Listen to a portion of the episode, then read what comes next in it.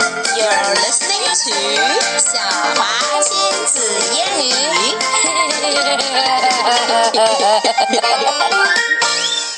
okay, Emma, let's tell the short version of Uncle Max.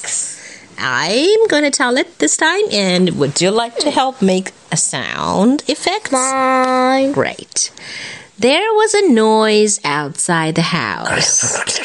An old car stopped with a bang and a big cloud of smoke. An odd looking man got out. He had long white hair, a flowing blue cloak, and a big green hat. The man took out a huge case from the back of the car. Who is he? asked Biff. he got odd shoes. Oh, that's pretty odd. He's my Uncle Max, said Oh, Dad. I remember. I have not seen him since I was a little boy. Very, very small, small as Skipper. Is he a wizard? I don't think so. I have been in Peru Uh-huh. and all over the place, said That's Uncle true. Max. That's true. But now I'm back.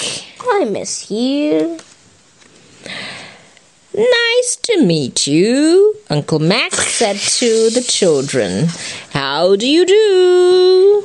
Uh, uh, May ho- I s- how do you do?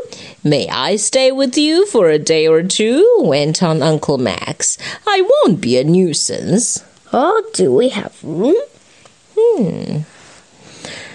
Uncle Max has lots of cases, said Dad.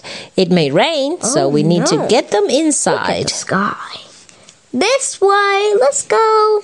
Uncle Max had a parrot called Sue. This is the surprise. Look at her. She's quite shy, A said very Uncle good Max. bird. And she's and she's quite rude, That's said Biff. right. He's Poppy. Eh, That's not nice. The children liked Uncle Max. He showed them a trick. Look he at made this. a coin vanish. Fiddle diddle, la la la. Look, Look in your pockets, said Uncle Max. take a look. See, Kipper has it. It's the coin. How did he do it? It must be magic. Mom liked Uncle Max too. He made a big pot of stew for dinner. Oh, look at it.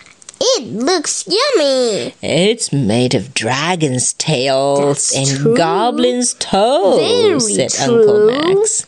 He's fibbing. Uncle Max had a tale to tell.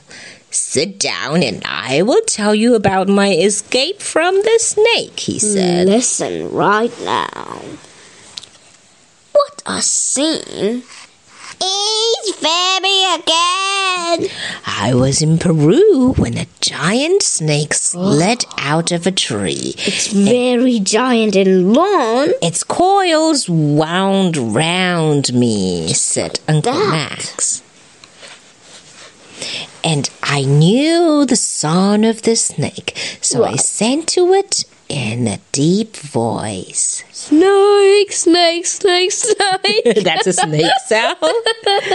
the snake's coils unwound. Then it lay on the ground and went to sleep. That's true. This is my ice cream machine, said Uncle Max. Put it in the shed. Just there. What kind of ice cream would you like? I can make red, pink, blue, or green. Well, that's pretty thoughtful, but how about brown? Uh, I don't think that would be delicious. the ice cream machine began to rattle and shake. There was a flash and a bang. Wow! The ice cream machine blew up. Ouch! Look at my shed, Oh said my Dad. god! What a mess! Uh, do you fancy hot black ice cream? said Uncle Max. Well, he tried. Stupid one! Does anyone like that for an ice cream treat? nope.